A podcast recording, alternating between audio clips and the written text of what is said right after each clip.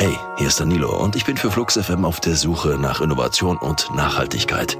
Wie geht das mit unverpackten frischen Lebensmitteln im Supermarkt? Wie wird Tourismus nachhaltig?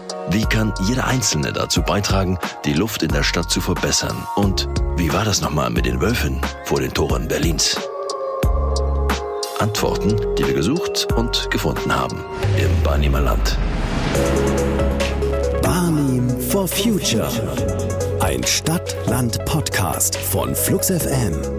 Weitere Infos und Episoden auf fluxfm.de.